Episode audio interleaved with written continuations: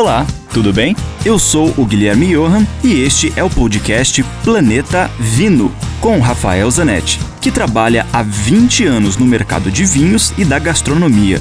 Aqui a gente vai te apresentar uma coletânea com todos os comentários do Rafael que são vinculados diariamente na rádio Ouro Verde FM em Curitiba. E, esporadicamente, também teremos episódios inéditos com convidados muito legais falando das relações entre vinhos, com comida, com a música, com viagens, enfim, muitos assuntos legais do mundo do vinho, especialmente para você.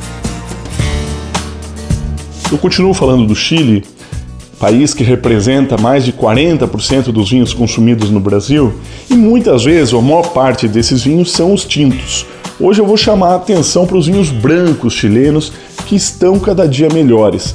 O Chile, durante muito tempo, produziu alguns brancos um pouco chatos, um branco mais pesado, com madeira, meio enjoativo, enfim, vinhos um pouco sem graça. Isso vem mudando graças a vários enólogos que estão buscando lugares diferentes, mais frescos, com mais acidez, vinhos mais elegantes.